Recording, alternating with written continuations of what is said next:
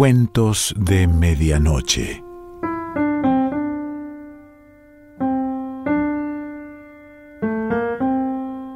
El cuento de hoy se titula En lo alto de un hilo y pertenece a Humberto Arenal.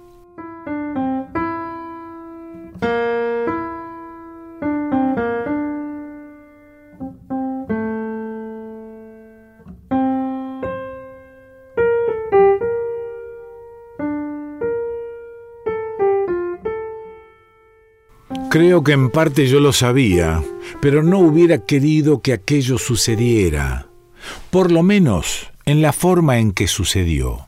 No sé. Cuando uno es niño, tiene sus amores y sus ilusiones que hay que cuidar, porque si no las cosas después no van bien en la vida.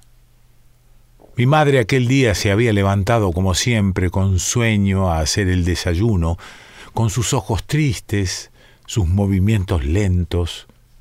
Por entonces yo soñaba con ser trapecista. Esto creo que fue después que renuncié dramáticamente a ser aviador, a ruegos de mi hermana menor, y me la pasaba descolgado de un trapecio todo el día mirando el mundo al revés, que después he descubierto no es una mala manera de ver lo que nos rodea. Allí estaba oyendo a la vecina de al lado peleando con su hijo, mi amigo Tito, porque se había levantado demasiado temprano a tocar la trompeta y el tambor y se negaba a lavarse la cara, igual que todos los días. Mi madre se acercó con una moneda en la mano y me dijo que trajera media libra de falda para la sopa, que le pidiera al carnicero un hueso grande para darle sabor, y que me fijara que no tuviera pellejos. Siempre decía lo mismo, igual que los mareos por la mañana y los dolores de cabeza por la tarde. La carnicería estaba a media cuadra de casa, llena de moscas y de mujeres habladoras y gesticulantes. Una de las mujeres decía que allá se despertaron desde las seis de la mañana y formaron un escándalo del diablo, me tienen hasta aquí, dijo, y se tocó la frente. Entonces entró Queco, una mulata gorda que olía muy raro y a Constante el carnicero se le achicaron los ojitos y empezó a mover el tabaco de un lado a otro de la boca. Y después comenzó a afilar el cuchillo mientras se acercaba a Queco y le decía algo que no entendí, porque pasaron dos muchachos amigos míos patinando y gritando. Después entró Juliana, la amiga de mi tía Carmela, que había muerto tuberculosa un año antes. Me tocó la cabeza como siempre lo hacía y me dijo que cómo estaba la gente por casa. Cuando yo dije que bien, se me quedó mirando a los ojos con esa compasión excesiva que tiene alguna gente cuando a uno se le muere un familiar. Ella también tenía un olor raro, aunque distinto al de Queco. ¿Qué quieres, machito? me preguntó constante el carnicero mientras seguía mirando a Queco y continuaba afilando el cuchillo y los ojitos se le ponían más pequeños y en la boca le jugueteaba una sonrisita que le hacía morder el tabaco. Él siempre me llamaba machito. Hace poco me lo encontré en una guagua y creo que no me reconoció, aunque se me quedó mirando un momento como si dudara. Todavía tenía la cadena de la Virgen María colgada en el cuello, fumaba su inevitable tabaco y llevaba una guayabera blanca muy almidonada y zapatos de dos tonos. La gente del barrio siempre decía que Constante era un gallego chévere porque le gustaban mucho las mujeres, especialmente las mulatas, y no era tacaño, y además iba a bailar danzones los domingos a los jardines de La Tropical. Yo creo que, como se dice ahora, era un gallego con personalidad. No sé, tenía una manera pausada y elegante de tratar a la gente que a mí me gustaba y me sigue gustando. Constante me tuvo que preguntar de nuevo qué quería, porque yo estaba mirando a dos muchachos que pasaron con un bate, un guante y una pelota. Pero entonces Keiko le dijo que se apurara, que ella no tenía ganas de pasarse la mañana así, metida, que tenía que hacerle el almuerzo a su marido. Constante se quitó el tabaco de la boca y le dijo algo de su marido al oído. Pero de todos modos, yo no lo hubiera escuchado porque volvía a mirar los muchachos que llevaban el bate, el guante y la pelota. Cuando miré otra vez, ella lo estaba empujando y ambos reían con malicia. Al fin Constante me atendió, siempre mirando de reojo a Queco, y yo me fui a casa mirando el cielo azul, sin nubes. Mientras caminaba pensé que era un buen día para remontar un papalote, pero recordé que dos días antes había perdido el mío al enredárseme en una antena de radio. Un aire suave y caliente movía las ropas blancas tendidas en las azoteas. Cuando pasé por casa de Chito, me pegué a la pared para que no me vieran, porque la verdad es que si me hubieran preguntado no hubiera sabido qué contestarles. Mi madre estaba barriendo la sala cuando llegué y no me miró cuando dijo que cuánto me habían dado de vuelto en la carnicería. Nunca me fijaba en estas cosas. Ni me volvió a mirar a la cara en toda la mañana.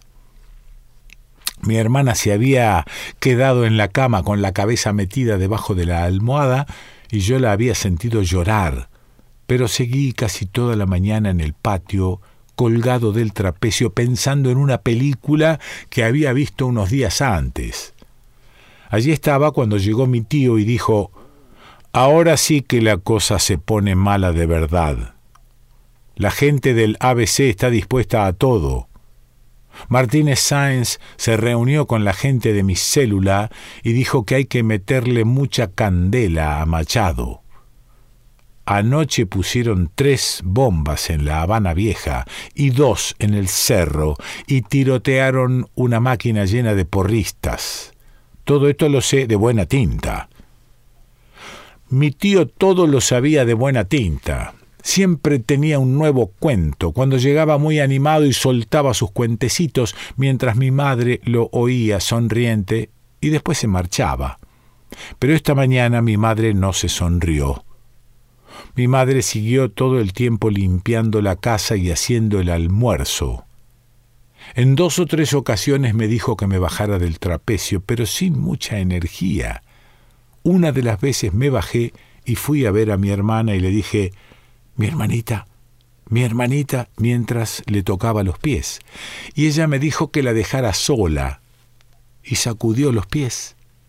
Yo ya estaba cansado de todo aquello y de la trompeta y el tambor de mi amigo Tito y de los gritos de su madre para que la ayudara a cargar unos paquetes y me fui a la azotea. Era agradable estar allí, más cerca del sol y del cielo, por encima de los demás, viendo la gente pequeña allá abajo y las palomas blancas de mi amigo Miguel Ángel volando en semicírculos. La ropa blanca, casi azul por el reflejo del sol que ponía a secar Mima la lavandera en la azotea de su casa, y los papalotes a lo lejos, que hoy eran menos, y los muchachos que oía corrían en patines, en bicicletas, en carriolas. Además allí me sentía protegido. Allí estuve hasta que mi madre comenzó a llamarme y a dar gritos que bajara, que si quería romperme la crisma allá arriba, siempre decía lo mismo. Cuando bajé, volví a tocarle los pies a mi hermana y me volvió a tirar una patada. Me dieron ganas de tirarme yo también en la cama boca abajo para ver qué decían los demás, pero entonces llegó mi tío Ramón, que siempre me lanzaba un puñetazo cariñoso al vientre y me decía ¿Qué pasa, Piruli? No sé de dónde había sacado aquel nombre. Cuando él llegaba siempre me sentía más contento y menos solo. se iba a hablar allá a la cocina con mi madre en ese tono bajo e íntimo que tanto me gustaba. Ellos son posiblemente las únicas personas que recuerdo de esa época que no hablaran a gritos. Cuando la gente se entiende bien, emplea ese tono callado y cordial, porque se comunica con algo más que con la palabra. Mi tío tosía a cada rato de una manera tan profunda y distinta que todavía llevo el recuerdo fijado en el oído. Él era uno de los pocos adultos que visitaba la casa que decía cosas inteligentes, sensibles. Dos veces observé desde el trapecio al que había vuelto que me miraron y hablaron. Yo sabía, al igual que ellos, por qué me miraban pero no me di por enterado. ¿Para qué? Siempre me quedaba el recurso de la imaginación, los aplausos del público al gran trapecista que yo era, la caída fatal que sufría entre los gritos histéricos de las mujeres y el correr de mis compañeros que venían prestos a ayudarme, y las miradas de admiración de alguna espectadora linda y embrujada por mis proezas en el trapecio. Cuando mi tío volvió a pasar por mi lado, sacó una moneda.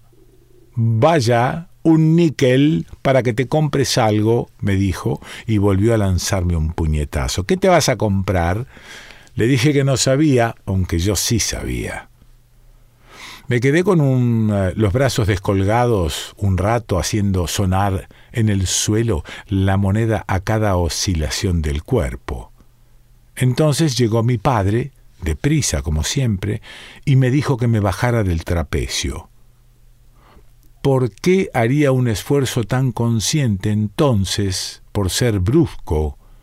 A menudo me he hecho esta pregunta y he llegado a la conclusión de que era su manera de mantener el principio de autoridad en la casa. Me quedé todavía un buen rato haciendo sonar la moneda en el suelo, hasta que vino mi madre y me dijo, tocándome una mano, que fuera a almorzar, que la comida se iba a enfriar, y después fue junto a mi hermana y le habló bajito hasta que la convenció. Cuando se levantó tenía los ojos rojos y arrastraba los pies al caminar.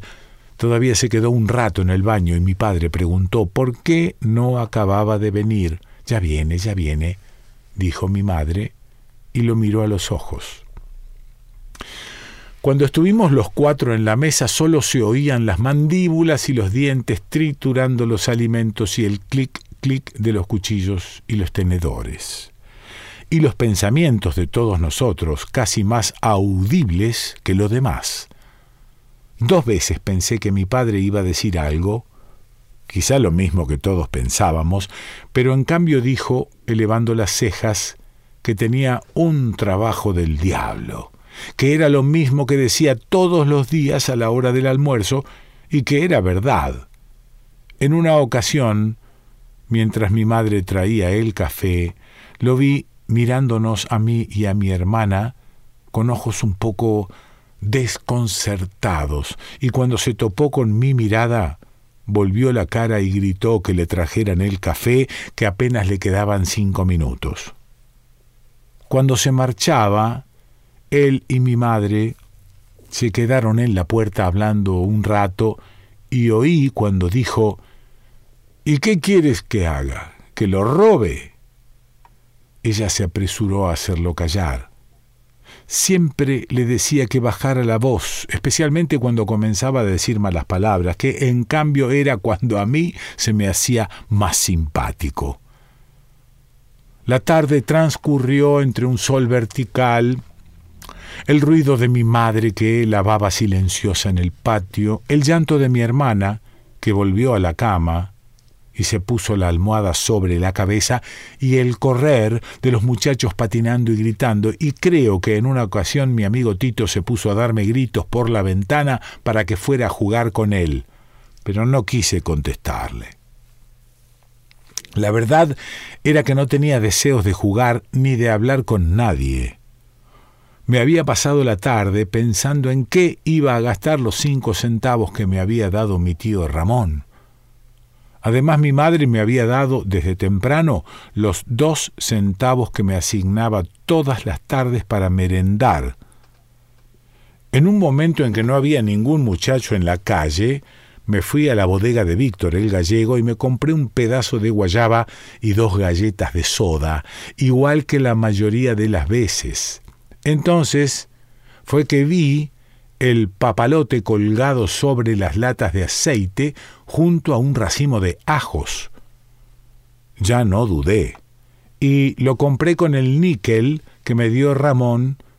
No es que fuera tan lindo, ni estuviera tan bien hecho, sino que yo había estado pensándolo toda la tarde que era un papalote lo que iba a comprar.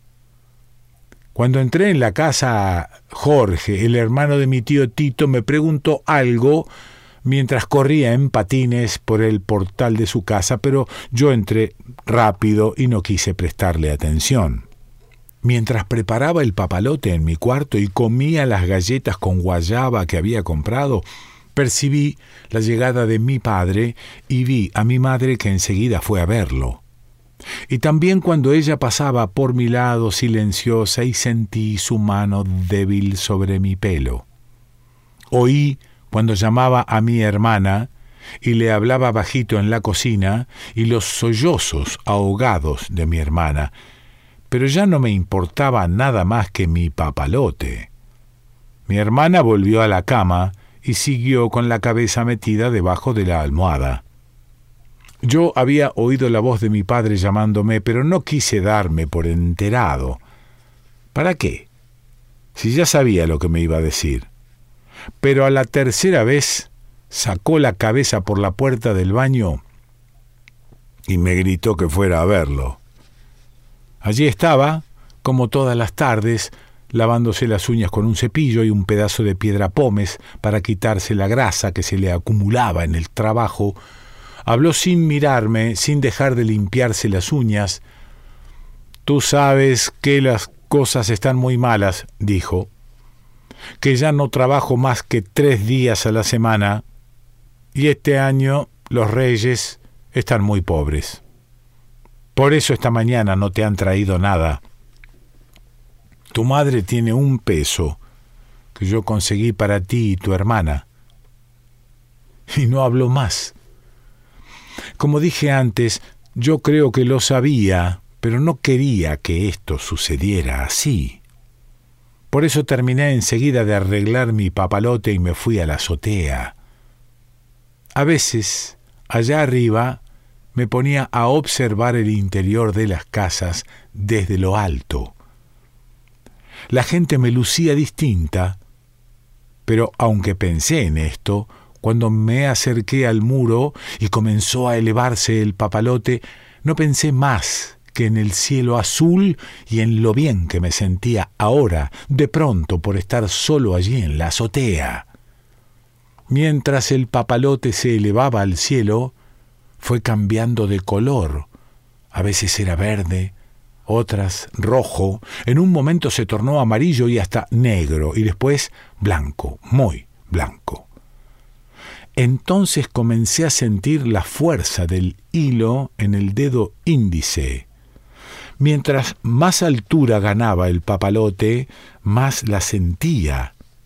Después el cielo volvió a ser azul, muy azul, y me pareció que la mano comenzaba a subir y que el cuerpo se elevaba siguiendo la trayectoria ondulante del hilo.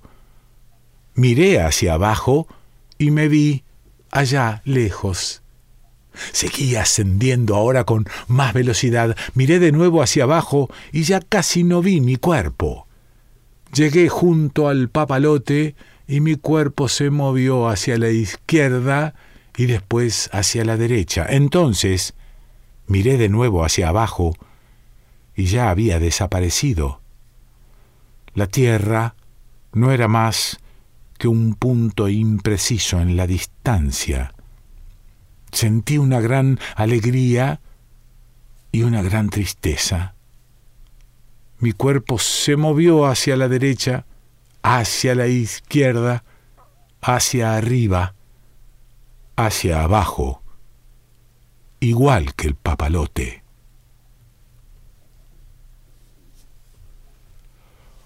Humberto Arenal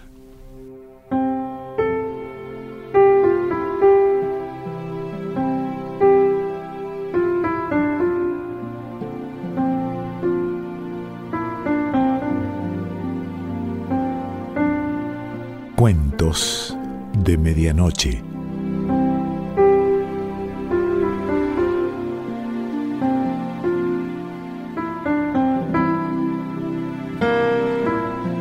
Selección Pancho Mondino. Idea y lectura Quique Pessoa.